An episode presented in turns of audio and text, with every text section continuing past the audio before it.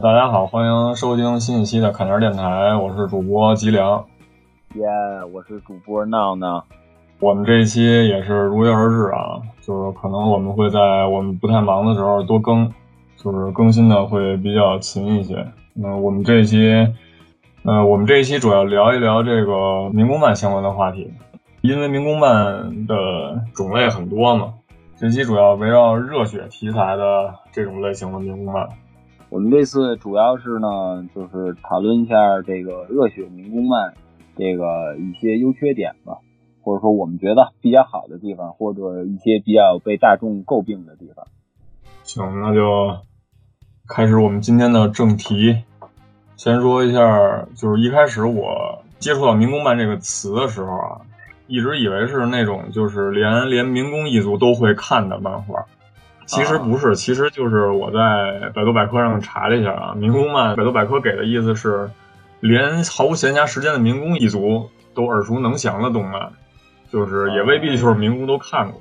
对，我就记着我原来问我小学同学什么事儿，我给忘了，反正讨论到漫画了，反正他就跟我说一词儿什么什么民工漫，因为当时我应该是初中吧，可能初一的样子。对，然后我当时还在看，就是什么火影啊，什么海贼什么的。对，当时可能我还没有看死神吧，因为好像没有太就是往外拓展这些东西。结果他一说民工漫，哇塞，我这我老觉得就是那种特土的漫画，我说得我成民工了。只要是看火影、海贼、龙珠的，都是民工，是吧？我在我当时真这么想，我说完了，我说我。审美这么土吗？我说您直接给我归民工等级，问都不问我。感觉就是我们潜意识里会把这个民工漫这个词儿给它划归成一个贬义词儿，就是可能就是已经烂大街了那种程度的漫画，我们称之为民工漫。但是还是不是很客观吧？就是在我眼中的民工漫，应该是它并没有贬义，只是说这个。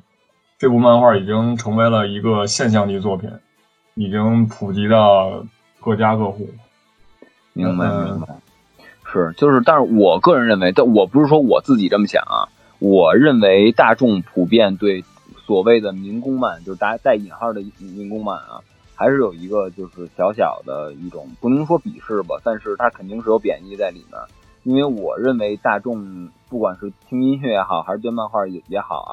大家可能更以稀为贵，就是这物以稀为贵啊。大家可能更希望就是会更给自己听的都是精的，对对对，给一些小众漫画啊、短篇漫画啊，或者就是在短期里面有精彩的剧情、精彩的结尾或者简练的剧情，就是那种画龙点睛的感觉似的。他们可能更希望有看这种漫画，以这种漫画为好。所以可能大众一谈起民工漫，可能还是会有一点点贬义，但是我相信大众还是会看的。呃，不对，我明白你说这话的角度，就是基本上就是像咱们这种热爱漫画的人，他会会对这个圈内的这个要求会比较高，就是可能希望去大家去接触一些不仅限于民工漫的作品，而且去就是更深一层次的去接触一些不被大家所知的这些漫画家。画出来的优质作品，对，是这意思。对，但但是其实我个人来讲，我觉得，嗯，很多民工漫它之所以能有这么长的连载长度，甚至我认为正是因为它这个故事很长，然后角色很多，反而它更难以把控。可能好的一些民工漫的作品才真的是有好的质量和好的内容。对，那我们呃说一下咱们俩。是一些心目中比较好的这个民工漫，就是呃，未必说就是对我们的意思，其实未必说是推荐大家看，就是只不过是简单谈论一下我们心目中比较好的，因为确实民工漫比较难啃，篇幅也比较长，除非你是真的比较感兴趣，比如说我就是挺想看看海贼的，那我觉得嗯还是值得一看，去支持正版，支持正版，因为之前也闹了一些风波嘛。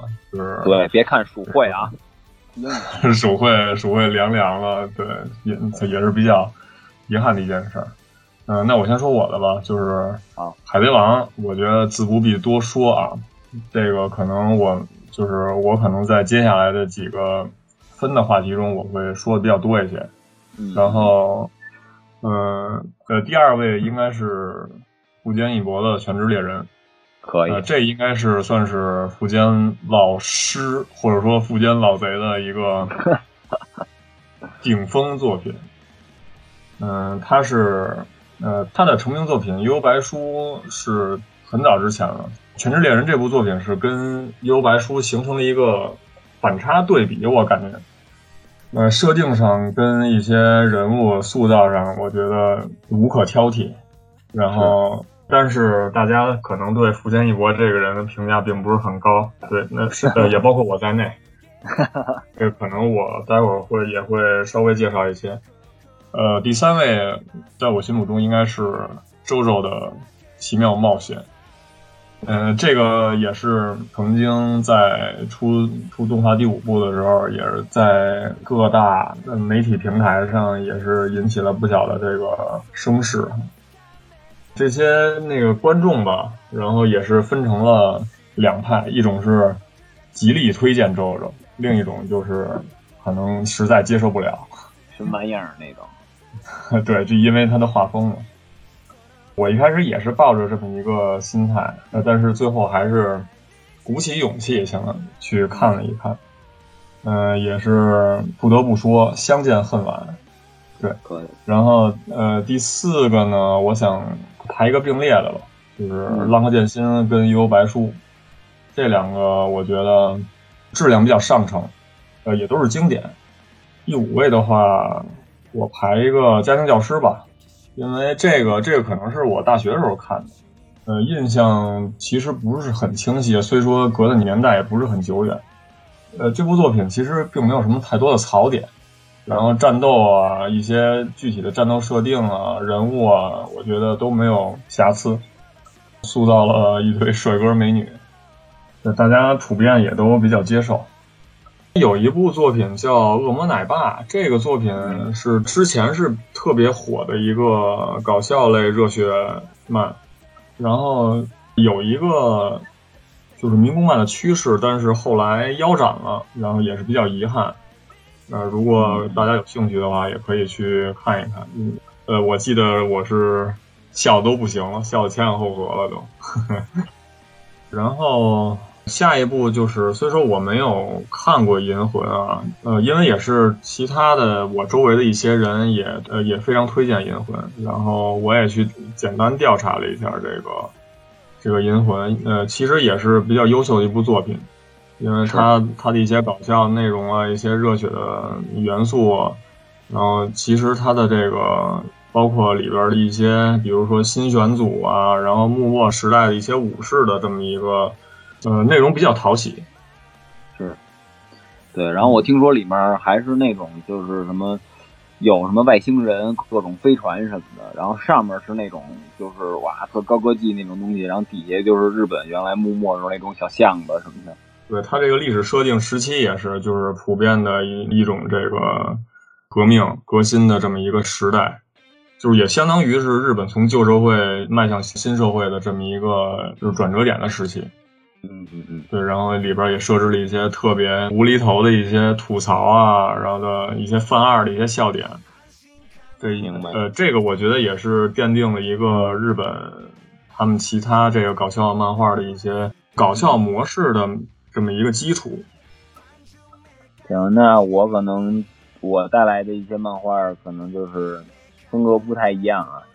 但是首先呢，我觉得我第一个。推荐的这个漫画是《铁臂阿童木》，这个可能有有我点私心啊，有我点私心，是因为其实这是一个挺老的漫画了，但是呢，我觉得就是在那个时候，这个漫画家的想象力和那种浪漫的程度，就是他既在讲故事，但又不在讲故事，他可以把人带进一个氛围里面。你像《铁臂阿童木》，他那个城市的设计啊。包括他这个想法啊，主人公也是一个小孩儿啊什么的那种，然后包括他一些其实我们现在看来是很不科学的一些机械设计，但是他都往上搬，然后你还觉得挺合理，还觉得挺有意思，所以我就是我本着这么一个对当时那个时代也是让我比较向往的一个时代吧，但是可能有点，因为当时这个年代，他这个对一些高科技的东西是比较崇尚的。呃，那个年代其实科技并没有现在这么发展，可能说就是把这个作品放到现在的话，可能对于现在孩子来说并没有太大吸引力。但是放在当时来说，呃，也算是一种开创了那个时代的一个孩子的童年的一部作品。对对对，其实我觉得他这种。感觉思想上的这种 open，就是设计上的这种感觉，这种开放的感觉，我是很喜欢。对，然后所以我推荐这个。还有就是《灌篮高手》，这是没办法，我我我可能不管 推荐什么类的漫画，可能只要别太离谱，我可能都会加上《灌篮高手》。就是我很喜欢这个《灌篮高手》。对，其实它也是民工吧，就是也是人尽皆知吧，相当于这种这种类型的漫画。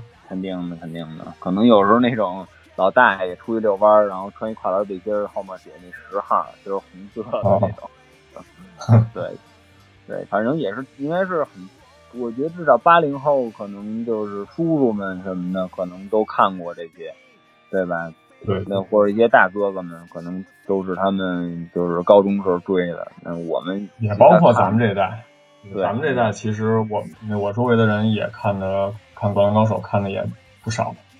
对对对，相我相信啊，就是爱打篮球的男生比较酷一点、潇洒、追求潇洒一点的男生，肯定都已经爱的不行了。这漫画，对，然后还有一个呢，就是《头文字 D》啊，对，《头文字 D》，我大家肯定都看过吧？就是动漫，我想肯定至少前三部这个电视台都放过。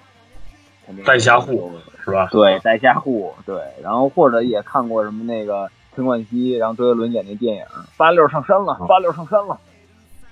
哦，现在也是一梗什么的。我看你的体验，周杰伦哭着往上开是吧？哇塞，那太眼睛流着泪，绝对。那他 A E 八六再快也追不上夏树的宝马呀，对不对？那技术是没有用的，只有女孩子才是最重要的。真的，我我觉得头文字 D 真给我这感觉，就是也不是不重要，就是。就是一帮人特痴迷于这个车技较量什么的，但是它里边又有那种，就是各种各样的，就是那种感情啊什么的，也就也不单单是只是讲的赛车，其实其实也讲了人和人之间的感情。没错，而且那种感情是比较，我个人认为是比较真实或者说比较成熟的一些，对，就包括可能哎这年轻孩子。最好别听这段啊，就是比如说夏树的职业呀，对吧？然后这个 夏树跟拓海他们之间的一些就是情感啊什么的，以伤心结尾，但是其实伤心不太好刻画，对吧？喜欢脸红什么的，陶醉什么的，在漫画家里算比较好刻画，但你得稍微成熟点，你才能把这感情这伤心才能给刻画的好。所以也算一个，对我觉得至少就是小孩看赛车嘛，大了稍微年纪大点里面有好多小细节，我觉得也挺值得玩味。对，然后第三个呢，就是跟吉良说的一样，我很推荐这个《啾啾》这漫画。对，这个《啾啾》这漫画也是还是跟吉良说的也差不多，就是就基本跟北京那豆汁儿差不多，你要能喝它，你爱的都不行了。是吧？你要是不 喜欢这味儿，你就恶心它，你就觉得永远也不会接触的。对对对对对对。但是啾啾这个，就是一个是画风上有转变吧，一个是它里面一些东西，包括呃一些设计啊、战斗方式啊，包括就是他想表达的一些内容啊，可能我觉得就是更热血，它是更纯粹的热血。对，就是我觉得反正挺值得一看的，即使是你要看画风，你只要能看进去，我相信你也会很喜欢的。对，最后一个呢，我想推荐的是宠物小精灵，你也可以叫它神奇宝贝，你也可以叫它 Pocket Monster。对，你叫什么都行。你是推荐的是动画吗？还是对，呃，其实我双向推荐，但是怎么说呢？因为它漫画我不知道有没有其他版本啊，但我看的是叫神奇宝贝特别篇。对对，只有漫画只有这么一部，然后这个漫画其实跟跟任天堂没有什么太大关系，只是嗯，只是说里边的人物，呃，差不多，但是它会新增一些人物进去。对，其实就是你看动画跟看这特别篇完全是两个故事，但是如果你玩过口袋妖怪的游戏啊，不管你是叶绿也好，宝石也好，还是什么也好，你会发现游戏跟这个漫画是大规模重合的。对，因为里边的一些，包括一些小黄啊、红啊什么的，都是其实都是漫画里的人。对对对，就是他并不是说每代的主角就是小智，小智其实是另一个人。对对对，其实你会发现，就是就很奇怪，这漫画也很有意思，但是他能，他就是能把这不同的游戏的剧情还能给串起来，而且就是如果你仔细发现啊，里面会有一些你通关的 通关的一些小窍门，其实，在漫画里已经写了。那具体什么我就不说了，因为我怕有的这个观众朋友们可能会再玩一遍《狗带妖怪》什么的。对，就是给你们留一关子吧，可以看一看这漫画。对，然后我又想到了几个，就是比较新生代的民工漫吧。我的英雄学友，这个也是 曾经成为了网络上的风口浪尖儿。这个作品，可以可以。嗯，我是只看了三 D 动画。嗯，新出的这个我并没有再继续看，可能也是确实没有太吸引我。对，确确实是因为我我其实我也看过一点儿，我嗯，它也没有太吸引我。我觉得就是它不同于这个周周的纯粹啊，它我对于我来说它就是偷懒儿、简单粗暴那种。我不是说它画技偷懒，而是说它人物设定啊，包括故事啊，包括情感什么的，就是感觉没放太多心思进去。对，就是包括他这个主角进化的有点比较诡异，就是不按套路，就是也是对对，他吃了那么一根头发，然后就就不明不白的锻炼锻炼就牛逼了，然后我觉得有点接受不太了，对我来说，嗯，就人物成长，然后是这个，就是不太让人感情上接受。对，这个我们可能也就不多说了，因为也是一个爱喷的东西。嗯，然后下一个就是这个《鬼灭之刃》，现在已经完结了，是吧？然后完结了。嗯，也是非常成功的一部作品。现在大家基本上那个热气儿也没过，然后大家都在刷这个。嗯嗯，还有就是《黑色四叶草》跟一个《Doctor Stone》死纪元。嗯，对，这个对对，这两部其实我也没看过，但是他们他们两个的篇幅其实已经足够多了，我觉得。但是好像。嗯，热度并没有太高，嗯，然后再观望一下吧。嗯，对，还有一个就是我看过的，就是这个叫《约定的梦幻岛》，是一个世界观相当宏大的这么一个漫画。然后很不巧的是，在前两天，它它已经完结了，对，已经结束了。就是我可能看到，就是呃，动画作品以后，呃呃，以后没有没有几话的时候，然后我本来打算继续看的，然后好像搁置了。以为它会成为一个现象级作品，明白？对，然后呃，最后一个可能大家也听说过，叫《一拳超人》，然后这个应该知名度也不高，而且出的话数也比较多了。呃，它也包括原版跟一个重制版，那重制版的画风跟原版的画风也完全不一致。但是，哇塞！但是我给大家推荐吧，反正就是如果你看了很多重制版的漫画，你可以从头看一看这个原版。对，就是当然，这个原版就是以胡逼画为为这个特色啊。但是呢，其实你会看到他，你说他胡画吧，他确实是不按套路出牌，圆画的不圆，方画的不方什么的。但是如果只能说是画工不行，但是他对这个画格之间的一些关系，我觉得他肯定还是有万老师自己的章法在。对它，尤其是你知道，它这个有些分镜啊，包括有些特殊的阴影和停顿那种停顿感，包括它那种特殊的表情，其实我认为原版表现的会更好。啊，对，也是。如果说大家感兴趣的话，可以能受得了的话，憋着气去看一看这个原版。憋不住就算了，别自个儿憋死，活生生能让尿憋死，是不是？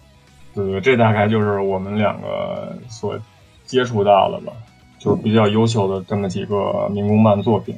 当然啊，就是作品不仅限于这些，因为还有很多，比如说《火影忍者》《龙珠》啊、《死神》啊，然后什么妖尾啊，啊，我们可能也会在接下来的时候谈到一些相关的内容。呃，我们也是想着把这个民工漫拆分成几个话题来分别聊一聊。嗯，分别是这个世界观、主角、作画跟故事线，然后最后到了一些漫画传递的精神。嗯，我们想那咱先聊一下这个世界观吧。嗯嗯，世界观的话，我觉得基本上每部作品它都有自己独特性在。世界观跟设定，就是你比如说《海贼王》，它是其实还是在一个就是地球上发生的事儿。对。然后仅限在地球上嘛，可能也包括一些月球上的事儿。对，就是这单大家看过也知道。然后它可能里边的设定比较吸引人的就是这个恶魔果实跟那个霸气。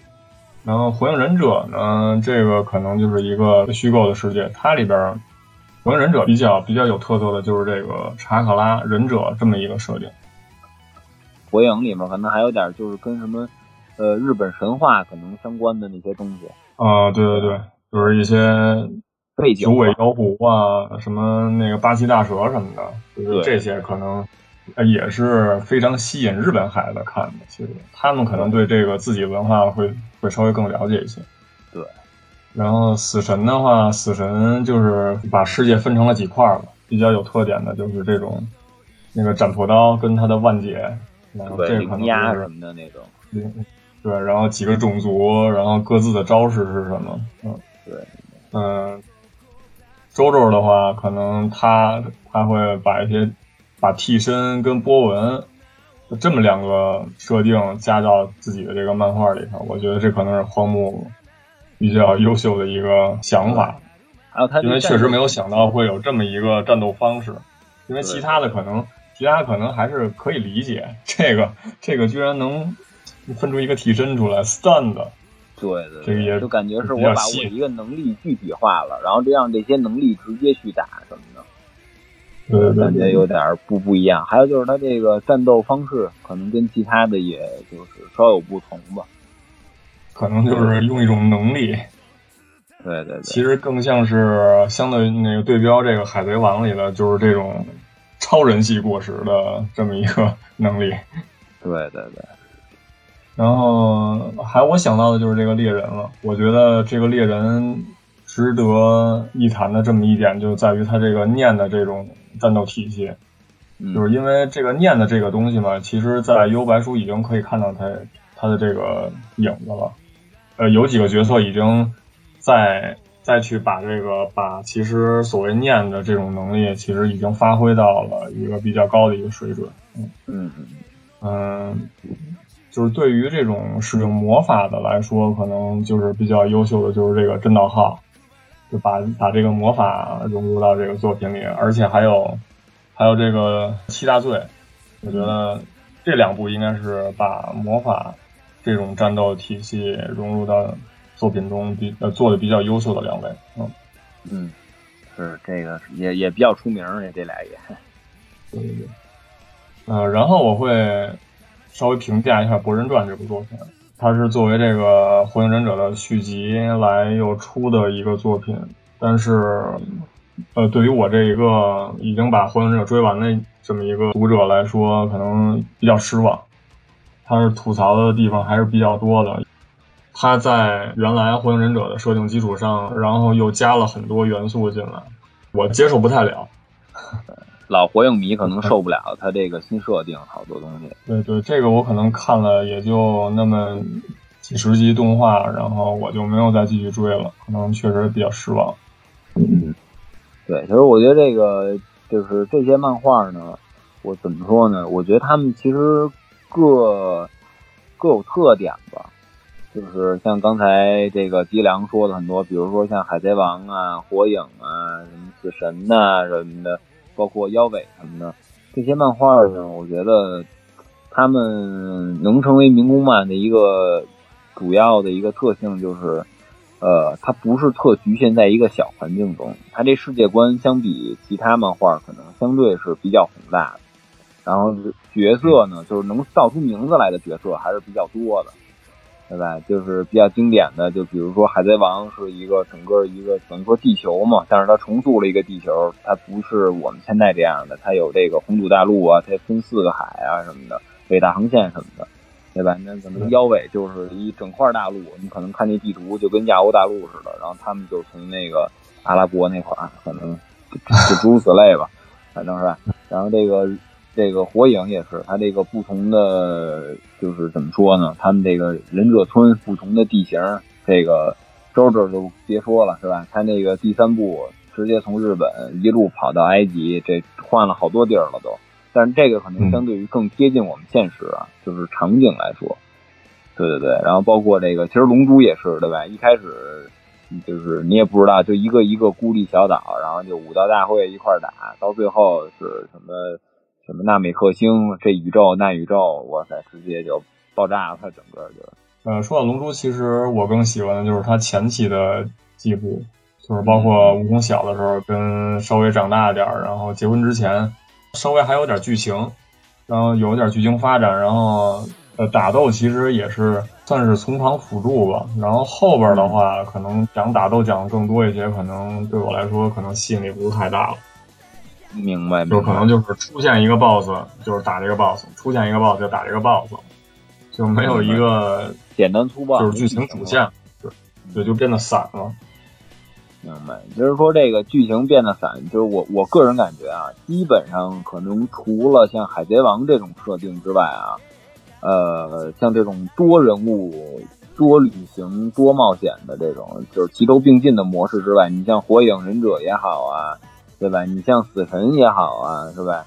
他们到最后其实都是见人打人，其实这种感觉就是让人觉得有点皮他了，就是或者说散了什么的。就这也是考验这个一部民工漫水准的一个非常重要的一个标杆，就是你这个后期有没有，就是像前期一样这么吸引读者。对对对，而且作为很多就是怎么说呢？我觉得这些我举例子的民工漫其实都是以打斗为主。我不知道大家发现没有，基本就是干仗，对吧？谁看谁不爽或者怎么着的就打一架。但是你这打架呢，你就。你以打架为主的这些漫画呢，你就避免不了就是这个就是战斗力膨胀的这个通病。对，是的，是的，挺挺遗憾的。我觉得对很多包括龙珠一些漫画来说，真的挺遗憾的。那我觉得与其这样啊，不如索性你像一拳超人就是不一样，就是他为了也不能说为了避免战斗力膨胀嘛，他一开始这个主角就是对吧最强的，这他从头到尾都是最强的。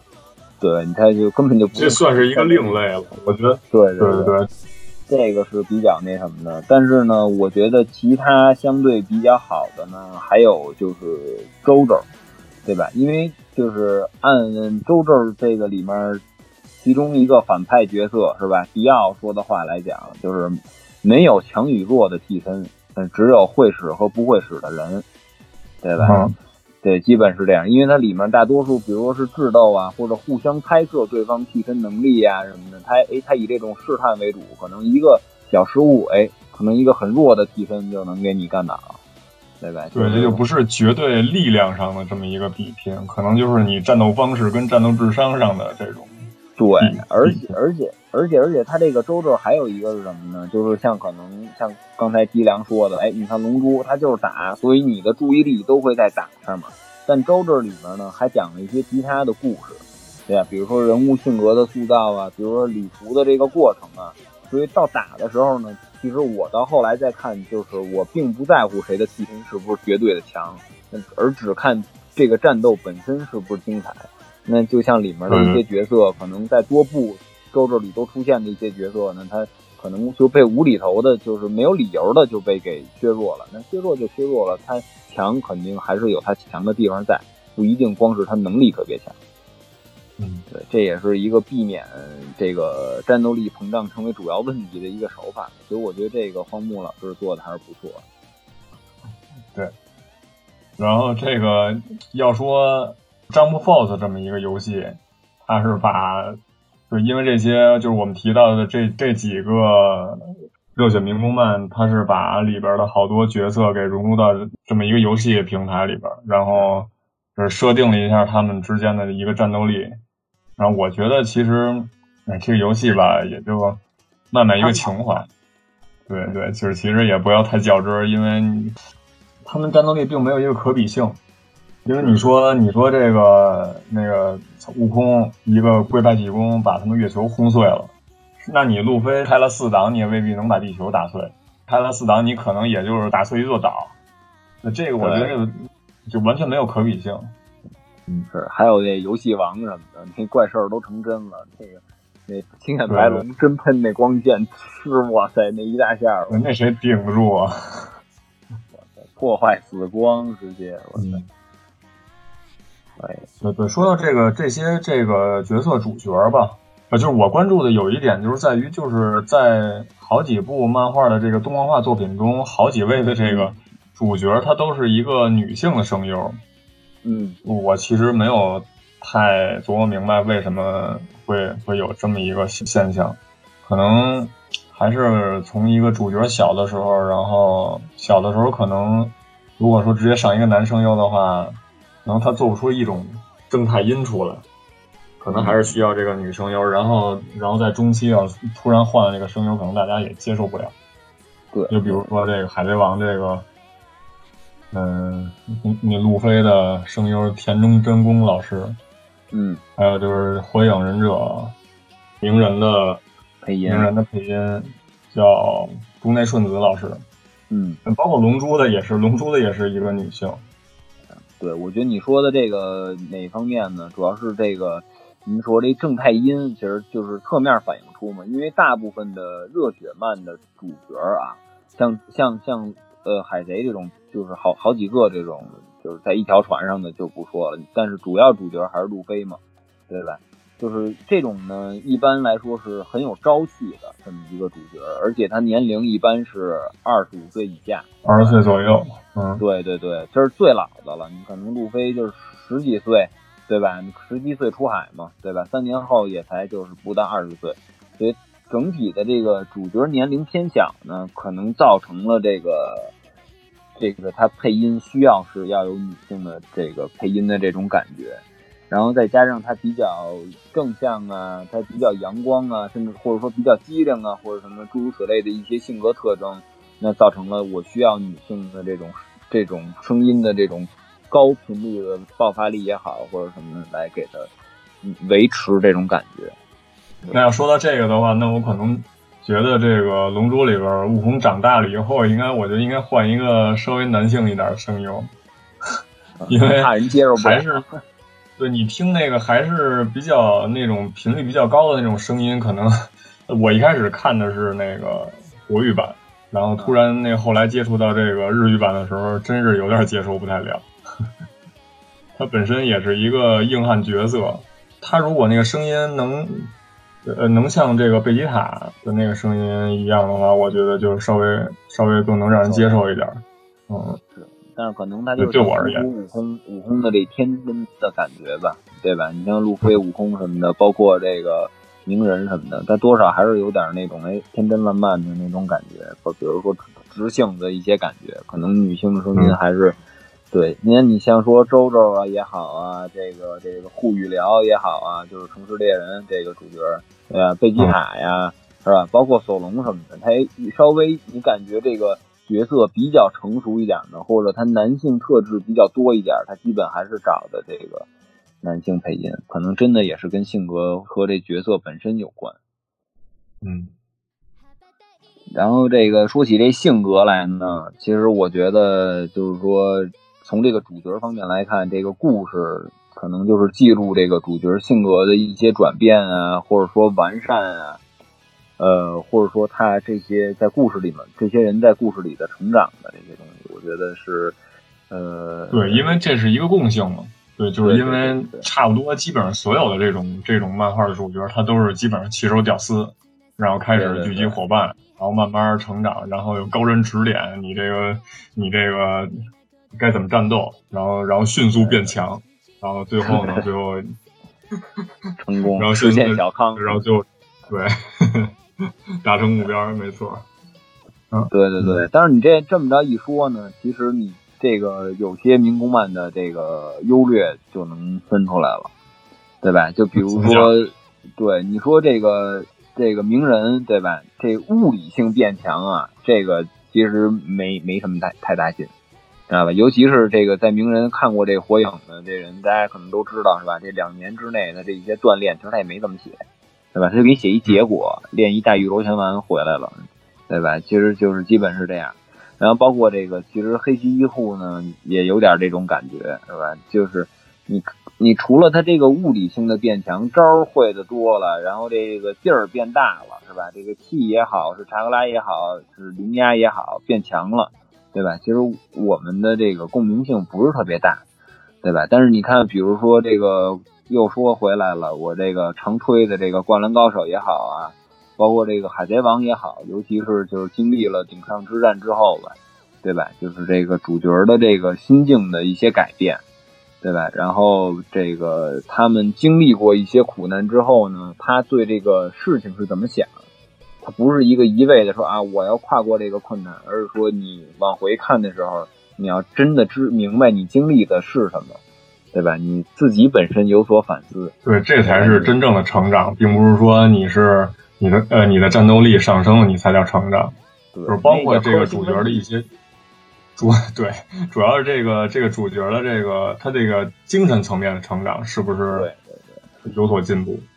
对对对，这就是呢，可能是也是我认为啊，就主角的一些真实性，就是他本身的那些情感，包括他经历他的一些天然反应的真实性，和这个他经历的这个故事啊，跟这个读者的这共鸣性，就是最后。就总结为什么呢？就是这角色他讨不讨大家喜欢，对吧？没错没错，你说的这一点，我一定要说一下这《博人传》的主角。在我看来，其实这个《博人传》这个他的主角其实塑造挺失败的。单就前几十话来讲，可能你看他他本身的出身就非常好了，而且也没有什么特别悲惨的境遇。然后他他他起手就有各种能力，是吧？只不过他的性格稍微像了一些这个年轻时候的鸣人，但是其他其他内容他一点也不像鸣人，所以说就是鸣人已经是一个大家比较喜欢的这么一个主角吧，算是。但是那相比较而言，我觉得这个《博人传》的这个主角有一些追鸣人的影子，但是跟其实跟鸣人差的还是十万八千里了，我觉得。后期我没太看，现在后期可能会确实有问题，后期可能加了点吧，可能这个可能就肯定也是变强了，就是对对，然后嗯，我对《博人传》其实还一般，因为主要是因为明这个《火影忍者》后期基本也是这套路，就是他很快就给你交代一背景，然后很快的给你一个人物设定，对吧？他不像一开始是吧？他很多这个。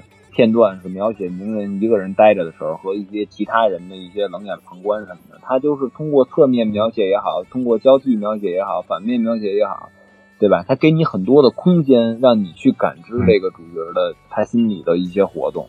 那不像现在，哎，可能博人摆一臭脸，我们这啊，博人生气了，是吧？博人又生气了啊，博人抽风了。对吧？他就不是像这种，就是太直接了，我觉得，对吧？那大家就觉得，哎，这好像是吧？一句话就能说明白，但是他画的画确实就是一句话就能说明白，那就没意思了。嗯，没错。对对。那我想再再提到的一位就是比较正向的一个角色，就是这个鲁邦三世。鲁邦三世的这个主角就就是鲁邦嘛。我觉得啊，鲁班三世说这个作品，其实大家应该肯定也都知道，虽说可能可能没看过吧，但是也听过。但是，对对，他是一直从二十世纪六十年代一直火到了现在二十一世纪二十年代，已经经历了呃不到六十年的时间嘛。然后他依旧是还是活在大家的这个视野里边，我觉得肯定有他这个非常优秀的点。是的。嗯，就鲁邦三世他这个主角来说的话，可能，呃，他奠定了一个，呃，侠盗题材漫画的这么一个基调，就是，呃，包括这个猫耳三姐妹、圣少女，跟这个怪盗基德，因为怪盗基德他也单独出动画了。他们这种类型的这种漫画的主角，一般都是非常有正义感，然后他可能他不去偷偷穷人的东西，他可能。就是有自己的偏执，也是做的都是一些正义感很强的事儿。对，角色是坏角色，但人物是好人物。对，因为本身这个小偷这么种东西，应该算是普世价值观里非常非常唾弃的这么一类人。但是，但是这类作品把把这么一类人给塑造成一个正面形象，我觉得还是高智商，再加上这个身手特别好，然后再加上自己的思绪比较。嗯，偏自由一点，对，潇洒，对，表达的更加浪漫一些。虽说长得像个猴一样，这个人物特对人物特，对这个可能就是做的，我觉得非常好的一个主角。嗯嗯嗯，是是比较也是一比较经典的一个一个这个漫画，也挺真的是挺不错的。对，那我们下一个下一个拆分的点是这个，呃，作画方面。呃，因为民工漫他们的这个篇幅都非常长嘛，就是需要就是角色一些切换的场景啊会非常多一些，然后呃，它是需要一个漫画家需要有足够的这个素材储备量的，因为你像这个海贼王，它从一开始呃鲁飞出生在东海，然后一步步一个岛一个岛这么一种旅行，而且这个岛跟岛之间的这个风格还相差比较完全不同，对对对，就是像这个阿拉巴斯坦的这个沙漠。啊，就像这种中东风的这么一个一个国度，然后一直到这个，嗯，那个德雷斯罗萨这么一个特别有意大利风的这么一个小岛，然后再切到一个，呃，现在的这个和之国，非常非常有这个那个日本风、日本文化的这么一个地点，真是和风，可不是和之国，和风。我觉得可能需要需要漫画家学习的东西也是非常多的。是至少我感我感觉啊，就是这个在这个作画方面是吧？就是由于你的这个场景不一样什么的，它就是挺考验怎么说呢？你不能说是一个漫画家的基本功吧，但是你能考验到就是首先他知不知道这些地方，对这些文化能不能特别精准的拿捏，对吧？那你等于你重构这个地方这个环境，对吧？它里面有一些。很标志的东西，你就得哎很准确的给它拿捏出来，然后给它画到这里。对对对对对对，相相这有一个差不多的呢，就就是差不多的一个点，就在周周这儿嘛。就是比如一开始他们是在第一部是在英国嘛，对吧？大乔的故事发生在英国。那第二部呢，就是一半美国，一半墨西哥，对吧？这个，然后最后又到了这个意大利，然后最后就是。意大利把那个这个卡兹给喷到那哪去了？喷喷宇宙里了，停止思考了，是吧？然后呢，第三部这是就是最经典的啊，那可能我们都能叫它公路漫画了，对吧？从日本是吧？结果坐飞机怎么着到这个新加坡，然后顺着怎么着到这个香港，是吧？然后顺着大陆一步一步漫游到埃及。对，很了不起这么一个，而且关键是，如果你发现他这个场景啊，他画的这个场景，他真的是跟这个当地风光是一模一样。对他最了不起的是一点，就是他不是说，哎，我比如说我在新加坡，我得画一个那个狮子鱼喷水，嘚儿是吧？然后我到哪儿哪哪儿中中国画一个小楼什么的那样，他不是这样，而是呢，就是他知道，比如说香港人口密度大，对吧？那他那楼就得画紧凑一点。对吧？那新加坡沿海那海岸线什么样？海周围没有高楼，对吧？那可能有旅馆，离海岸线稍微近一点。他基本都知道这个，都知道它其中的这个特色在哪，然后需要需要把控，就是如何让大家一眼就认出来这个地方它是一个什么风格。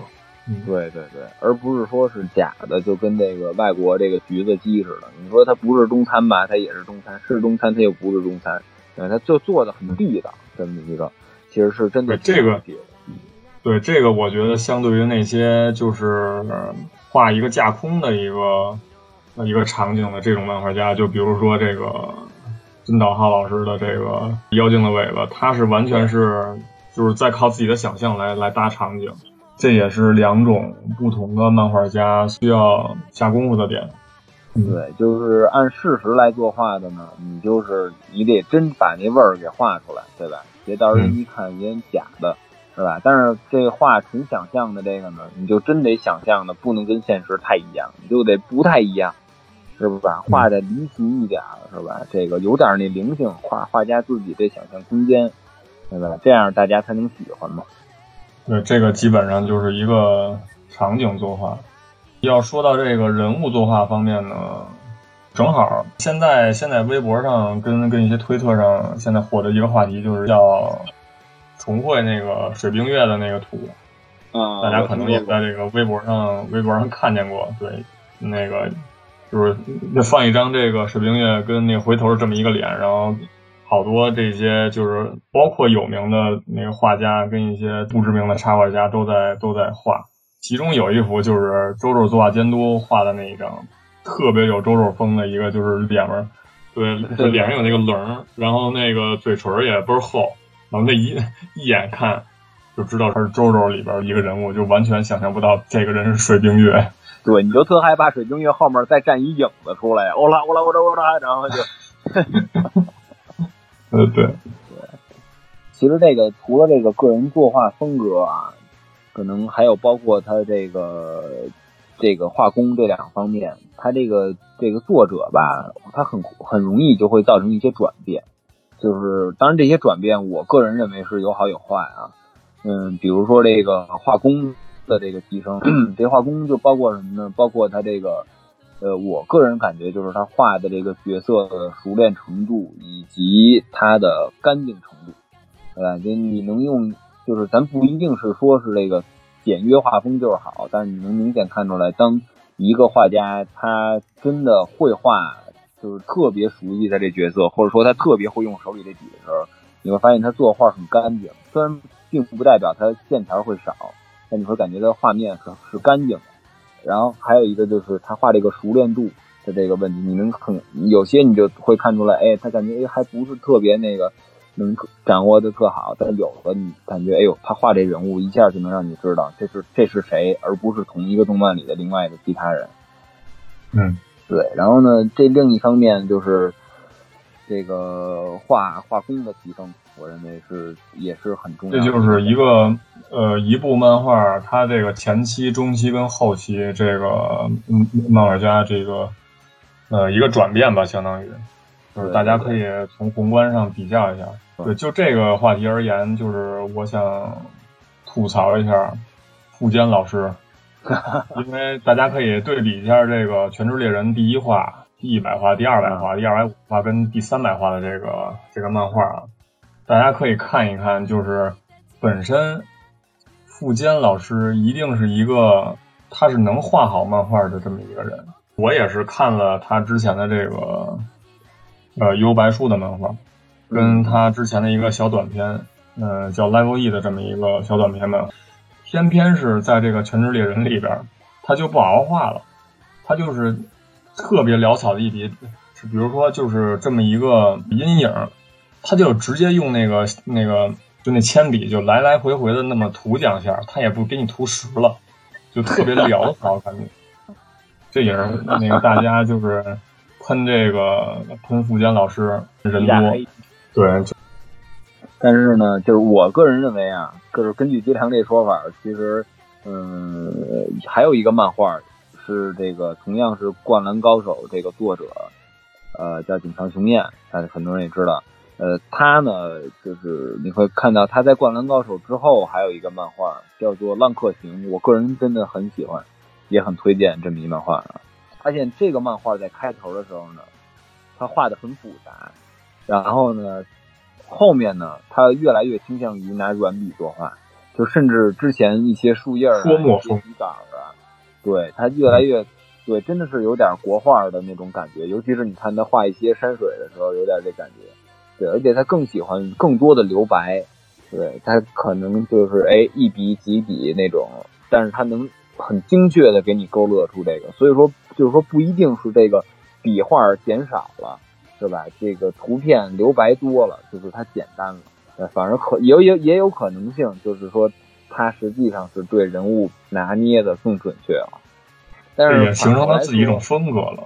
对对对对对，对，真的是它有这个《景象雄彦》有很多这个呃实体的展，就是他的一些画展，我都不能叫漫画展了，就是画展，有几幅分镜也好，有几张大画。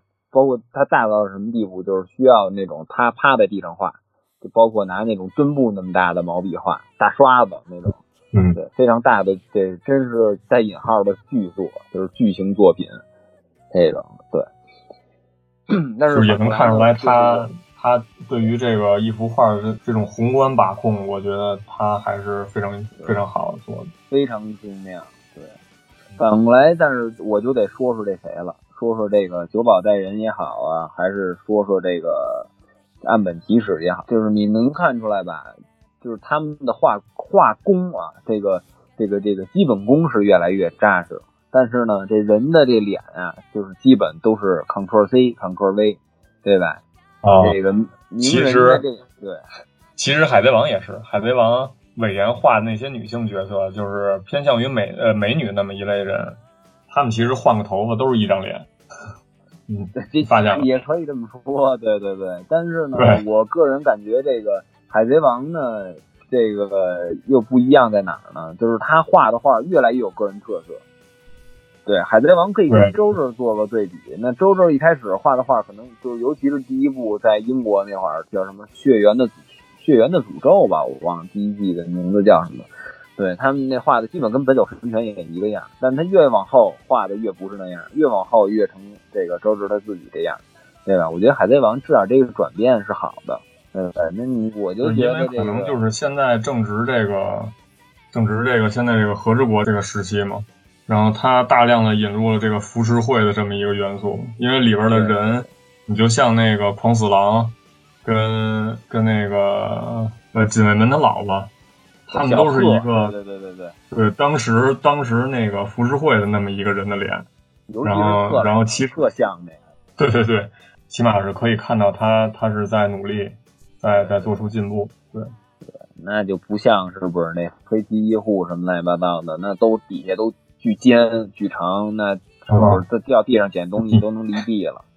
你说到尖。那那那肯定，一个想到就是青山刚昌啊，他画就不光是脸是尖的，他头发也是尖的。对，有一角，我操，发射信号，对对对，金字塔，就各种尖儿，我操！我觉得应该把青山刚昌请到咱们电台来，讨论一下他是怎么他的尖儿是吧？对，小兰，快使用独角钻。是，对，也是一特色。接下来应该就是说说这个故事线怎么讲故事。我觉得可能这个，呃，应该可以可以分为两两个大类，一种就是知道剧情大概走向的，就比如说这个海贼王，那肯定就知道最后就是路飞是怎么怎么一步一步走向这个海贼王的宝座了。然后就比如说火影忍者，就是鸣人怎么怎么一呃一步一步的成为火影。还有一个就是不知道大概剧情走向，就是像我刚才不是太吸引我的这个龙珠，就是因为前期他起码还有个目标，就是赢得天下第一武道会这么一小目标。你到后期就是他就是无脑变强，一直就是变强变强，然后打 BOSS 打 BOSS，那这可能根本就没有剧情了，已经。对对对对，但是呢，但是说全职猎人的话，他其实也没有一个。特别明确的一个走向，呃，要说没有，其实也有，就是，呃，那个小杰成为一个优秀的猎人，但是其实也不是一个特别具象化的一个目标，但是他不间通过这个故事来表现的一些章节什么的，我觉得呃更加吸引人一点，而且他的故事是顺畅，就是设置的一些章节，设置一些 BOSS，它不是特别突兀，就是说突然来一个 BOSS，然后让你打。就是可能还是就是铺垫的也比较多，对，对，其实腰尾也也不是那种就是特别明确的。你比如说你你主角纳兹，你要也就是成为什么东西，其实也不是。但是呃，前期画的还是可以的。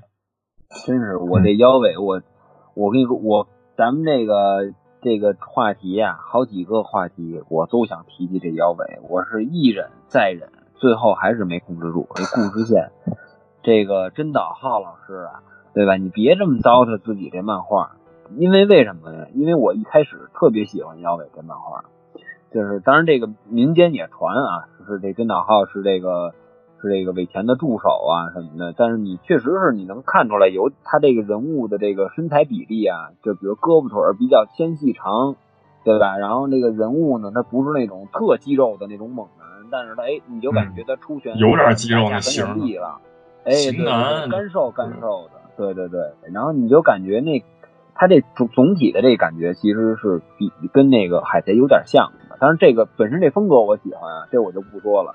对吧？但它其实还是吸引我的，有好多这个各种各样的魔法，有什么咒术师啊，有什么发魔法光波的，什么火魔法什么的，它能发。对，还有就是对对，还有就是它这个龙龙的引入，我觉得比较哎比较新颖。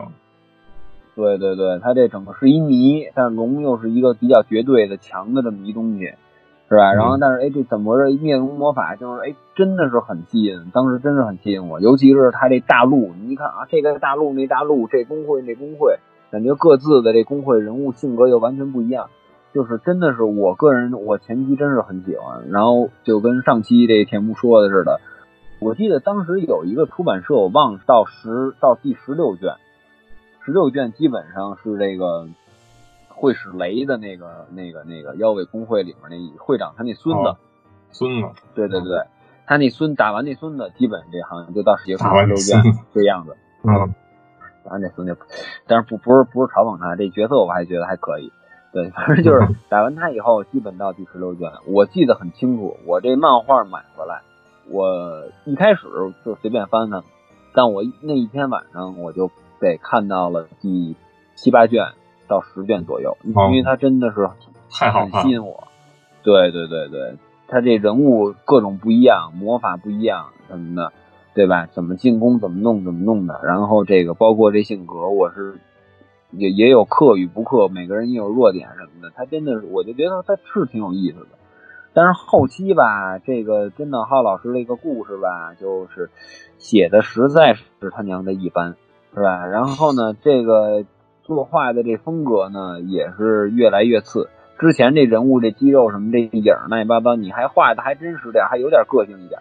然后后来基本都是一样的。然后这女的呢，这头就跟你说这尾田一样，这头发一换，不知道谁是谁，对吧？这眉毛、眼睛、鼻子都差不多。最重要的是呢，这个这胸部跟这个臀部这两大特点呢，就是画的巨大，这人都已经不行了。然后呢？其实尾田也这样。尾田从一开始，他他他其实就有意向想把这个女性都画成那种特性感那种角色。对，一开始还能接受，现在可能就是明显感觉到这罩杯什么的都升了点儿但是呢，这个这个金岛浩呢，他就是他真的是就是以卖肉为一个主题了。我觉得真的这实在是太次了。但是我认为很重要的一点呢，就是他。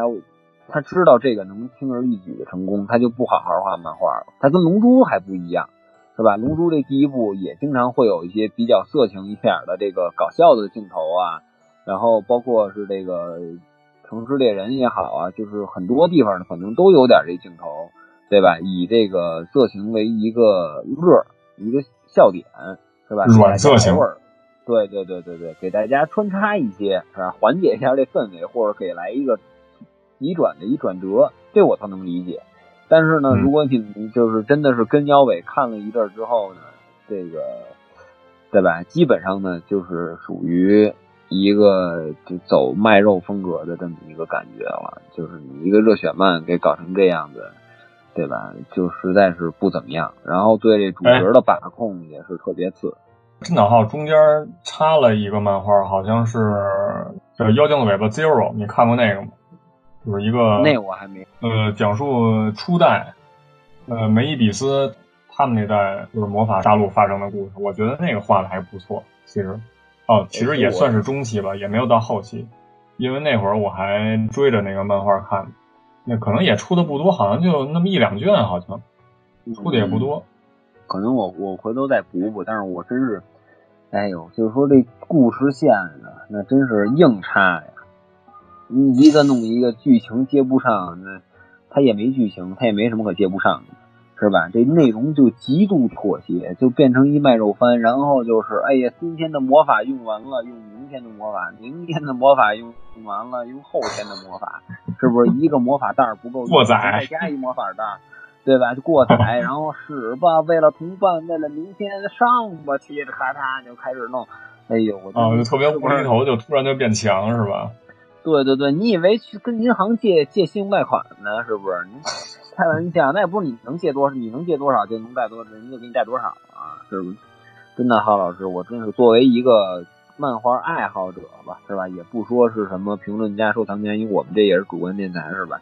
如果呢您有幸听到这个电台，然后并且呢请二百多个中文翻译给您翻译一下，对吧？那我希望您呢就是一个是抽自己俩嘴巴，对吧？对我表点歉意。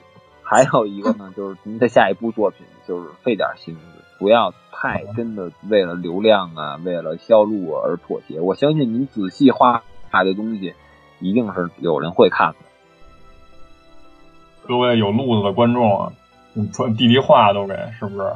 这是我们大概讲一个故事线的这么一个我们两个的看法。最后一个我们想说一下，就是漫画主要能它传递的一个精神，一个核心价值。对，嗯，差不多，基本上所有的这些热血民工漫，基本都不脱离，就是表达一些什么友情啊、兄弟情啊、亲亲情啊，然后师生情，然后爱情可能也掺杂一些。像这个，像这《幽白书》，我觉得可能呃里边就有一些感情线，而且还不是引线，它就是一明线。啊，明线其实还有，比如《城市猎人》里面，你能感受到它这个多种、各种不一样的爱情。就可能它单元剧的形式呢，是在每个单元小故事里有，整体呢是这主角自己的这个感情线。其实要说暗线啊，其实这就有点阴谋论了啊。我也是在网上看的，也是后来有的时候看漫画能看到一些细节，就是龙珠给布马或者叫布尔玛，对吧？他有的时候，呃，小时候跟小悟空旅游，长大了，哎，发现悟空突然结婚了，怎么着？对，然后他也有的时候会说说，哎。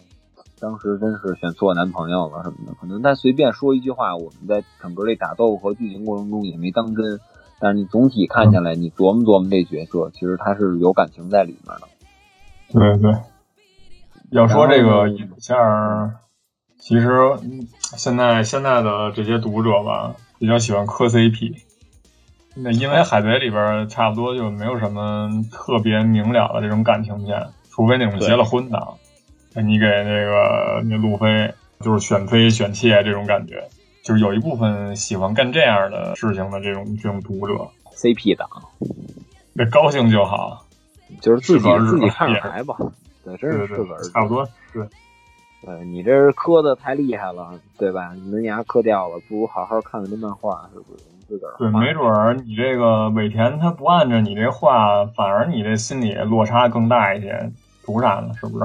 对，我觉得唯一一个可能比较满足这个的，就是《火影忍者》，你知道吧？就是最后一话，就是全结婚了。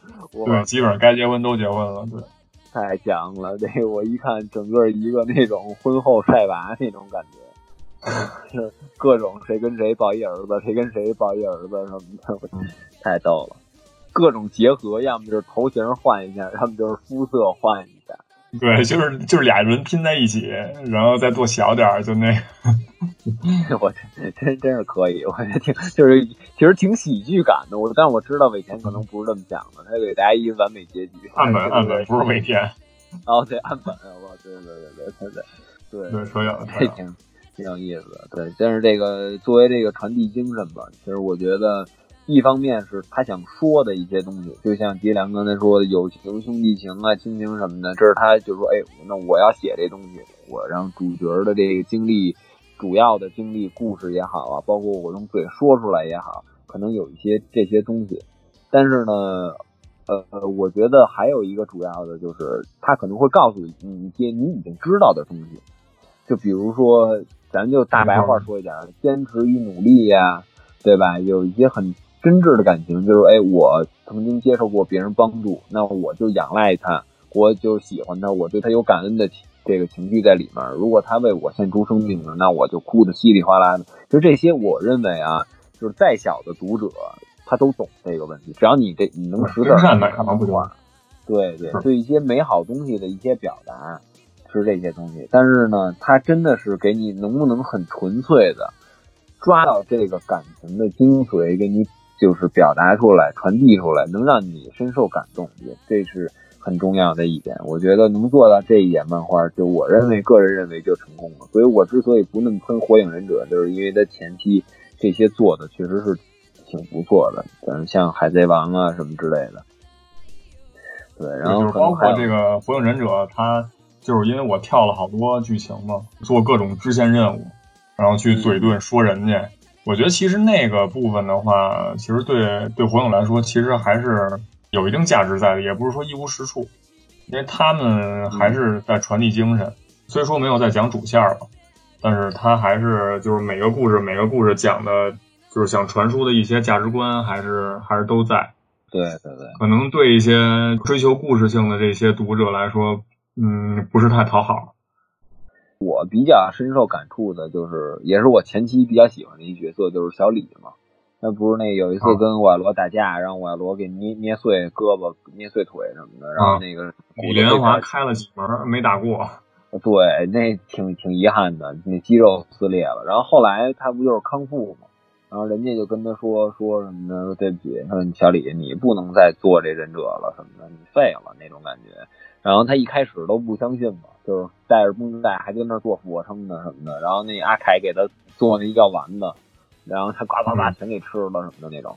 对，然后后来就是我记得特清楚，就是有一个就是他就是有一次在那凉亭里面就抱着阿凯哭了，就说说之前我不会查克拉什么的，大家都说你当不了忍者，但是你跟我说只要努力，是不是青春什么？热血挥洒什么的就没有问题，然后就然后就就他就画了一点他之前努力的一些镜头嘛，那意思就是他别人跑不完一圈，他跑二百圈，是吧？然后就是比如说人家没看着他训练，他跟人，比如说怎么着的，他就真做到这个，他也不管别人怎么说的，他就不断努力什么做到。说但是之前的问题我都能靠自己。这个解决说，但我现在我也知道了，就是真的是你面临的。嗯，这个特大挫折，你自己努力不能克服它，真的对你来说是一绝望的时候，对吧？怎么办？但最后他还是接受这手术，有勇气说，因为百分之五十是死嘛，百分之五十是好，对吧？然后他就是说，即使在这个地步，你是不是真的有勇气将你从头到尾的这个想法贯彻到底，对吧？你是不是真的是一热血的人？那到到真测验你的时候，可能你就真有这感情了。对吧？那相比之下，那后面的一些剧情什么的，这一些坏人洗白呀什么的，包括一些坏的思想什么的，怎么怎么样，你就其实真的没有那么大触动感。但是真的是这个这一块儿的，就是因为我相信大部分人不是天才，对吧？那大大部分人都得靠自己努力。但是真的是你努力，不管你相信也好，你热血开朗也好，你真的到打击你那天的时候。对吧？你有没有这个想法？就是哪怕是哭一鼻子什么的，你特别难受，你最后能不能真的是选择一个像以前一样，你还能选择这个往这好的方向走？这么说的话，其实还是在一些角色童年的时期，或者说在回忆的时候，把这些表达出来，我觉得更合适一些。因为成年人嘛，可能不会那么太感性，因为有思考方式也。有一个也会不一样，但是你说带带土是不是？带土他喜欢暗恋小女朋友，妈的，最后让人卡西一雷切给捅死了，还还声称不是为了小林，是不是？就是要改变这个这个丑恶的社会。那这就是一看一听就是吹牛逼呢，那你对吧？你不可能是不是感染我，对吧？那我就是我之前也说了，最近在看《火影忍者》，是吧？那我重新看到这漫画，我。对于我来说，我仍然是挺受感动的。这个，就是还是你能不能真的拿捏好你传递的精神？你怎么传递？包括这个乔巴是吧？他那医生最后怎么着？怎么着？对吧？真的是我认为很触动我。说到这个海贼王，其实，嗯，他传递的东西应呃应该我觉得更多一些，就是没有仅限在一种就是人与人之间的感情这么一个层面。他可能就是我看到了，可能他他在讲述一个，呃，你是选择自由还是在选择一个秩序？呃，他刻画的这些海贼的角色是为了什么？其实，其实海贼嘛，他们其实不就是为了这个出海去航行，然后其实被迫扣上了海贼这么一顶帽子。其实他们叫旅行家，他们只不过是说自己有点能力，然后擅长打架罢了。但是。但是，一些就是像像路飞他们这类人，其实，呃，并不做大家想的这些事情。海贼这一类人，其实代表的就是自由。然后，你像海军，海军其实他们，他们也是这个，就是在为世界政府做事嘛。然后，他们是为了去管辖一些岛屿上的一些居民。因为为什么说人们为什么有去选择当海贼的，有去选择只做一个平民百姓的？因为就是人的追求也是不一样。你是希望自由来统治世界，还是说秩序来统治这个世界？我觉得，就尾田可能把这个自己想说的话上升到一个哲学层面，在他这个作品里做探讨。对，呃，然后想说一下的就是这个猎人。刚才虽说我吐槽了 两句富坚老师，对，不过只针对这个作品而言，他他有的非常优秀的地方，就是为什么说。就是人们对富坚义博的这个容忍度这么高呢，是因为他这个作品是绝对的牛逼，绝对的优秀。我只单拎出来一篇讲吧，就是有一篇就是那个嵌合蚁蚂蚁那个篇，我觉得这是是是全职猎人里边最高潮的一个章节，因为它讲述的是这个嵌合蚁这么一个种族，替代了人类成为这个食物链的顶端。就是在人类处在一个食物链被吃的这么一个这个链中的情况下，然后引发了一些对社会阶层啊秩序的一些思考。我觉得它并没有仅停留在一些那个打斗啊，一些人与人之间怎么怎么互帮互助这种境界上，它更多的还是有点深度，对吧？还是对对，它它表达的东西，对，其实深度其实还是有的。嗯，就是说这精神，你说他有没有人跟人这精神，包括坚持啊、友情也有，但是呢，他通过这个，但他是连续的，是吧？他是立体的，他不是那一个战斗就完了。包括他这人心里的一些变化，他是各个方位这个作品立体表达出来，你就会发现有更多的空间跟更多的细节，他有这想法，你可以去探索。没错，没错，这也就是为什么说，呃，这也就是为什么现在咱们还在一直喷。富坚义博，但是一直拿他没有办法的原因，就是为什么富坚义博到现在还不用画漫画？因为，因为他还够闲话，不是每天不断有新生儿诞生，呃，每天都有会会有人去接触到这个全职猎人，然后都他们都会觉得全职猎人是一部优秀的漫画，以至于他们会去去购买、去观看，以至于这个富坚老贼，他他妈一直够钱花。然后就永远不会画，他就有对以以至于他就一直有钱打麻将，这是还是有他背后的逻辑在。大家如果想看猎人这个 继续复更的话，大家请不要再生孩子了。对，少生孩子多养猪，明天就漫画看了。是的，是的。对，这个大概就是我们。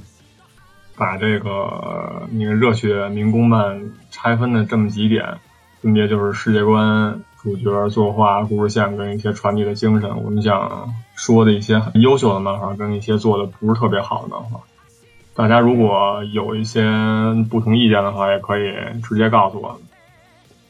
就是其实刚才其实咱们也聊到了，就是关于一些画工的提升啊，跟画风的这个转变什么的。如果我们不看漫画本身，我们反过来看这个作家的话啊，你能看到这个漫画家是怎么进步的，或者说他整个这个漫画是怎么进步的，对吧？我觉得这个也是一个一个民工漫的一个现象，就是它很容易分层或者说分阶段。嗯，就是如果大家看这个，还是我就老生常谈啊，还是这个呃。这个岸本齐史啊，包括这个久保代人，你会发现这个一开始啊，他们这角色画的那比例人物都不是特别对，知道吧？就是就是怎么说呢？比如这脖子可能哎长点儿、细点儿，或者说粗点儿，那筋多一点儿，是吧？然后呢，然后这个到后面呢，就是都特完美，人物身材比例什么的就特好，然后特干净，脸特圆什么的，该尖的地儿尖。对吧？像九保带人就是不该见的地儿也见，就是基本是是这种感觉。就是你怎么说呢？他就是，呃，你能感觉到他在这个画风上的，或者说画风上的一些转变。但是同时呢，这个你也能看到他们在这个剧情上，就像这也是故事线也好啊，传递的精神也好，一些就是其他他应该下功夫的地儿的一些转变。就比如说早期。你像这个尾田啊，或者岸本齐史啊什么的，他们画漫画，可能他故事会很细腻，会很感人，是吧？后期呢，可能你像尾田，我个人感觉他是更像一个大故事靠拢，是吧？他可能对于因为尾田他一开始埋的引线就特别多，然后他现在在一步一步填坑嘛。嗯，对对对，那他可能就是他没办法是吧？他可能必定要牺牲一些小故事，但是你像这岸本齐史啊，跟久保带人什么的，他就是我个人感觉他是有点偷懒了，可能到最后就是剧情没法收尾什么的。对对，你说这一点非常对啊，就是我站在的角度就是漫画编辑他这么一个人物的这个重要性。虽说是一个从旁辅助吧，但是他还是那个有责任去跟漫画家一起去把控这个作品的取材啊、人呃分镜啊、人设呀，呃包括故事这个走向啊，他们其实还是有责任的。就是也不能说就是比如说像你刚才说的真岛浩，他他这个那个烂尾了，做到最后他故事没讲清楚，对，然后给读者一些就是特别不好的一个印象，这其实。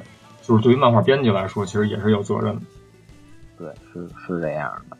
对，但反过来，其实就是大家就是就能看到，比如说漫画家怎么能进步，或者说他应该往哪方面往前走点儿了，对吧？那就是我我个人认为啊，其实画工这方面要求不太高，不太高。为什么呢？我觉得，因为就是你等你能出到这，你像你能在站。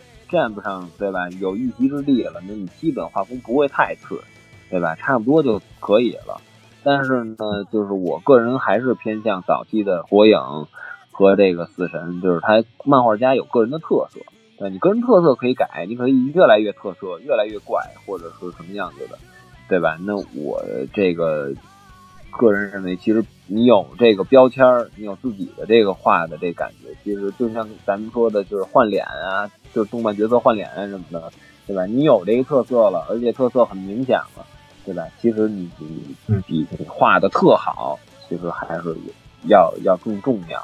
对，还再一个就是你这故事的把控啊，你记不记得你之前画的什么？你对世界观的把控啊，其实其实感觉就是我们之前。说的所有东西，包括传递的精神啊、故事啊，就是什么的画工啊、世界观什么的，你能不能持续给它有一个把控力，对吧？你这把控力越强，越知道什么时候孰轻孰重，对吧？你有的时候细节描写哪一块儿，有的时候细节突出哪一块儿，对吧？你这个是你应该是你按理来说是把控的越来越好的。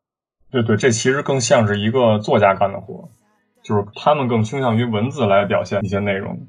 其实对，其实就漫画而言，其实也是一样的，就是也是需要一个节奏在里边支撑起来你这个讲故事的一个路线。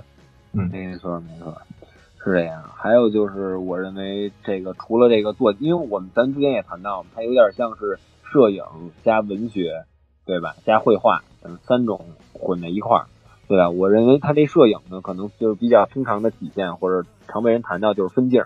对吧？这个呢，这分镜的这个，它又不同，它又属于画工，但它又不属于我们所谓的这种绘画的技巧的提升，对吧？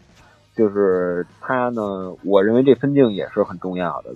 就是比如说，你像井上雄彦一开始画《灌篮高手》的样子，可能他有些动作他不太协调，对吧？或者说有些镜头画的没有那么好，但是你看到最后一画，樱木和这个流川枫击掌的时候。尤其是他还分了两页，我那种感觉真的是，就是一个静止的动动漫的这个画啊，真的就给你一种，它就是那一瞬间那一秒钟被拉长感觉，没错，没错。对这些各方面的其他的一些小技巧，也确实是他们应该注意的这么一个内容。呃，你做不好，或者说你没有太多的进步，其实，呃。呃，这个读者可能不会太怪你，但是如果你有一些退步或者偷懒，其实你很明显你就能看出来。对对，那个其实你说的也比较全面了。呃，之前我看了一个知乎上一个回答，就是问题是这样，问题是如何评判一个漫画是否优秀？就我看了一个答主写的也是非常好，因为也是提到了你说的这个这几点，就是比起画工啊，一个好的漫画家其实最重要的还是。是想表达的东西，对，呃，大家如果有机会能看到那个那《一拳超人》的原作的话，其实也是可以看出来啊，万老师能做到让他的作品来去重置，去让更好的一个呃画师来去把他这个内容给他充实。关键在于他自己本身的这个作品，就是别人确实是抓到了你想表达的东西，就是即便是你画工再怎么不行，其实呃通过一些分镜语言，因为动画其实也是需要制作分镜的。它那个分镜其实是非常潦草的一个东西，就是只要你分镜画得好，派任何一个稍微水平是稍微在平均线上的这么一位画师去画一个漫画，它都是一个优质作品。呃，我可以在在本期节目的结尾去贴上我看到这个的问题和答主，也是几年前的文章，然后然后就分享给大家，可以一起学习。对于这个漫画家呢，和这个长篇的这种民工漫呢，其实还有一个挺重要，因为其实民工漫吧，它这个它不一定是指一个作品，就是有些剧情是连贯的，有些剧情是不连贯。你像火影，对吧？火影分成火影忍者、火影忍者疾风传和火影忍者博人传，对吧？这就是当然有，你像火影忍者跟疾风传这两个就是挨得比较紧，你可以视为同一作同一个作品，对吧？在这种情况下。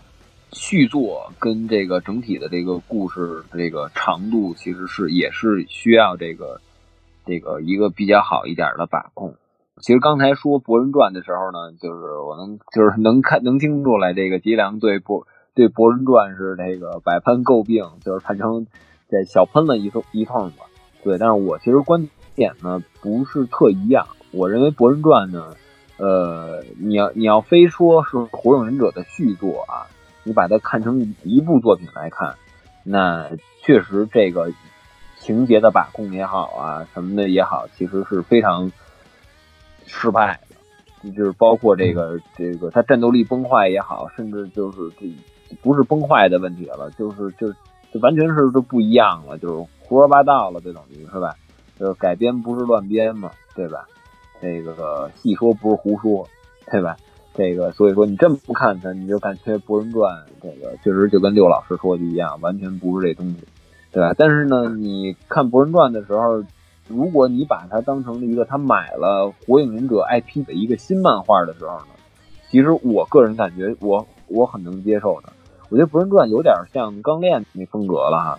又有火车呀什么的，又有什么一只机械一只什么忍忍忍者道具激光剑，哇塞，还有跟那个星球大战似的，嗡嗡嗡嗡还跟那砍。我觉得就是你完全给它看成一个不同的漫画，嗯，就是其实对他接受感还还挺强的。就是包括这个他画风，如果你们看漫画的话，他画风也完全改变了。那佐助那头发就跟二十多天没洗似的，然后贴头皮上那种，就是 是。其实问题还在于，就是你这个漫画的受众是谁？我觉得你既然出《博人传》这部漫画的话，他肯定面向的受众一定是看过《火影忍者》的这些观众。肯定是，肯定是，因为它 IP 摆在这儿嘛，那那否则它不用叫《博人传》了，对吧？所以说，所以说，既然你已经既定了它的这个、这个、这个你的受众群体，那为什么不更亲和一下这些群体，而反而去做一些就是让人难以接受的事情？你说这个也是，如果你。就是以取悦读者的角度来说，它可能确实不是很成功。但是简要来说呢，但是你要把它看成一个独立的作品啊，其实我认为《博人传》是，呃，在我这儿我认为是还算成功的。呃，人物人物就不说了，是吧？确实有点小尴尬。但是比如说，你看他画风确实很有特色，对吧？而且作画也很干净，不会让你看着很烦。对吧？其实也不是一无是处吧，这个作品。对对对，而且你你就不要看他的打斗了，对吧？你不要看他使用什么忍术这玩意这个那个的了。对，而且他也战斗也比较偏智斗的那种感觉。对，你不也不用纠结他是否结印是怎么着怎么着怎么着的了。他爱打得过打不过，他实力上限在哪儿你都不用关心。但是这个打打斗之间的你来我往，互相有这个试探，有设陷阱。有这个互相拆招的这个感觉，所以我认为他打斗方面也是成功的。就是如果大家真能抛开，就是你作为火影忍者这个 IP 的期待，而只是把它当成一个历史故事背景来看的话，就是就是你你三炮其实能接受《博人传》，对，当然他对，像你所说，抛开这个之前那已经建立好的火影忍者的价值观里头，其实是非常不容易做到一件事。对，就是为什么我就挺这个挺这个《博人传》呢？就是因为他画不成岸本，我索性我就不画岸本了，我就自个儿来了，对不对？你看龙珠超那个，又想学着画的像鸟山明，结果这个。这鼻子、嘴、眼睛，画的又不是那么回事儿。这人物又画的可爱化，你说我高贵的赛亚人王子贝吉塔，我怎么我怎么就成这么一个破玩意儿了？我真是我想不通。我跟你说，我之前那个叫嚣着我是超级贝吉塔，速趴贝吉塔就在哪儿呢？赛亚人的王子尊严呢？我靠！对，所以说，对，所以说出续集还是需要慎重的，就是没事儿，差不多得了就。如果说是完全是又原创了一个一部内容的话，真是需要仔细斟酌一下里边一些设定，就是得好好思考思考。因为这个做好一个民工漫不容易，你接好一民工漫就更难。没错。以上就是我们这一期主要谈论的有关民工漫的内容。大家如果也看过其他有一些你联想到的内容，也可以告诉我们。对对对，或者你想挺的民工漫，你对吧？给咱说说好话。你想喷的民工漫，觉得我们没喷到位，也是欢迎开炮。对，还有就是有路子的，找找真导浩老师，对，逗逗他。对，行，那就最后这个日常环节。对，日常环节最近在看什么漫画？那还是我先来。嗯，我最近看的。看了几个吧，呃，也都不是长篇漫画，呃，一个是大有克洋画的《童梦》，就是一开始我看完的时候没有太看懂的，但是就是我仔细又又琢磨了一下，而且又翻了一些网上写的一些就是评论，然后也也稍微能明白点了。呃，对，因为大有克洋这个人，他是跟押井守、跟金敏，呃，都是非常有名的动画导演。就是他们做的一些内容，就是偏偏意识流一点，就是可能是深度对层次更深一些。对《童梦》这个这个漫画，其实想表达的是一种，还是对人性的一种思考。它只有两卷，如果也是挺老的一个漫画了。如果说一个人有足够强的能力，但是他有没有很高的道德水准？没有人去约束的话，就是社会会变得很黑暗，就那种感觉。明白，就是当他自己有绝对力量的时候，他有没有相匹配的这个道德水准去约束他自己？对对对。第二个看的就是富坚义博的那个短片，因为富坚义博的名气嘛，就是是从《幽白书》跟这个叫《Live E》灵异一接触的这么一个短篇漫画打出来的。然后我也去感受了一下富坚的这个作画。因为文字比较多啊，就是当时看的也是比较费劲。因为漫画嘛，字儿一多了以后，看的这个耐心也会被消磨。他在控制人物的这个表情方面，我觉得他做的是非常好的。这个也是一个更偏向于少年漫画这么一个类型。然后看了两个，不能说是漫画吧，应该叫图像小说。一个叫《灯塔》，一个叫《树下长椅》，这两部是一个作者叫克里斯多夫·夏布特，是一个法国人。本身这两部漫画是具有的风格就是特别那种欧洲那种范儿，画格也非常非常规整。嗯，这两部图像小说就是每一部其实能在差不多半个小时以内读完。短篇啊？嗯，对对，比较短，因为字儿非常少。主要是在刻画上，这个人画画的风格其实那种就是黑白鲜明，就是没有所谓灰度这么一个概念。嗯，看完的感觉就是给人一种特别宁静舒适。如果说就是大家在比较繁忙之后的话，看完了以后心里会稍微觉得暖暖的。嗯，可以可以，就是具体的具体的故事内容我就不太透露。这个差不多就是最近在看的什么。我最近在看就是前期的一些火影忍者，因为我有时候会来来回回看，对，就是这个。其实大家可以专注的，如果就是看的这个可以看过这个的，包括什么的，可以回去再再翻一翻。我觉得感觉是跟后期不太一样的。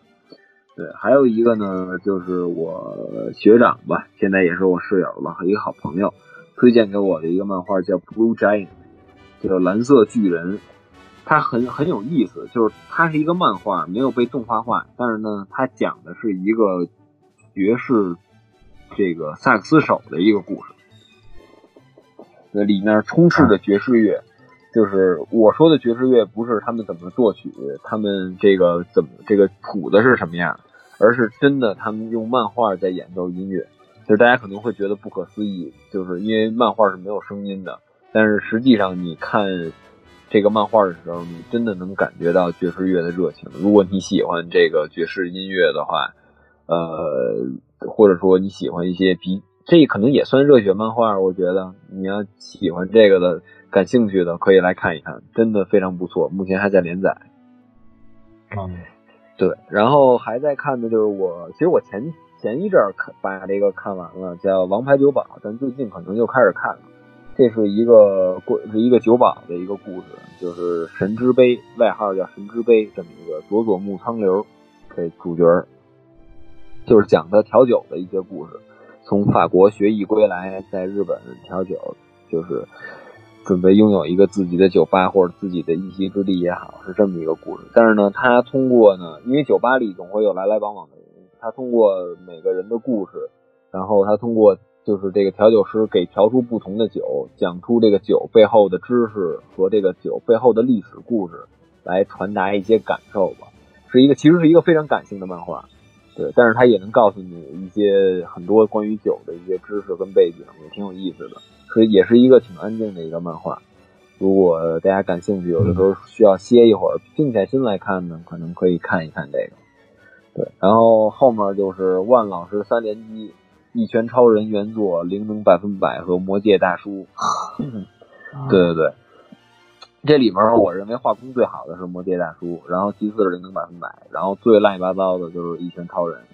对，但是呢，怎么讲呢？如就是还是那句话，就是你喜欢，如果你能接受这画风，你真的会被这三座三三个作品所折服。对，但是如果你实在不能接受呢，你可以看看《魔界大叔》，因为它前期还是一些短片的这么一个剧，对，然后后期可能才有一点点长一点点的故事，对，可能你就更容易随时放弃，对，都是搞笑的。但是呢，这个《一拳超人》跟《零零百分百》呢，《一拳超人》是一些配角的成长，可以这么，因为主角基本已经成长到头了，然后呢。对，和一些主角发表的一些感想和的一些作为，会引发你的一些思考吧，或者就是你至少得动动脑子。灵能百分百呢，由于他这个主角年龄比较小，所以是主角本身的这么一个成长的故事。对他一上来就是灵能最强，就是跟一拳超人有点异曲同工之妙啊。但是呢，他本身的心智需要再慢慢慢慢的成长。对，就是看起来是一个很作画糟糕的漫画。然后呢，这个也是热血的内容，但实际上他对人人的这个性格，甚至都不是人物，就是他对读者也好，对你设身处地成为角色也好，他对这人的成长性格的难的人性，对对对，非非常好，非常好。然后魔界大叔呢，可能稍微就是呃，因为你从名儿你就能看出来，他是一大叔，对吧？所以你可能会从一个稍微半成年人的角度来看一下。然后包括里面一些小角色的一些成长啊，或者他们怎么变成熟什么的，呃，但是多半还是搞笑了，因为前期还是单元剧，对，基本就是这些。好的，那以上就是本期所有内容。哎，呃，在节目结尾呢，还是依旧给大家推荐一首音乐。没错，今天推荐的音乐呢是《圣斗士星矢冥界篇》的 OP。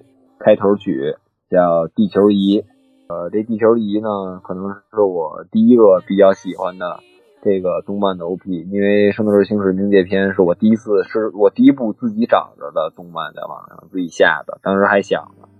呃，这个 OP 深深的吸引了我，真是非常好听。然后呢，在这个节目最后，还是希望大家踊跃的留言、点赞、转发什么的，让我让我们能结识到更多的朋友。然后我们多进行互动，多进行讨论，好吧？对，也非常感谢上一期给我们订阅、给我们评论的这几个朋友。那我们下期再见，下期再见。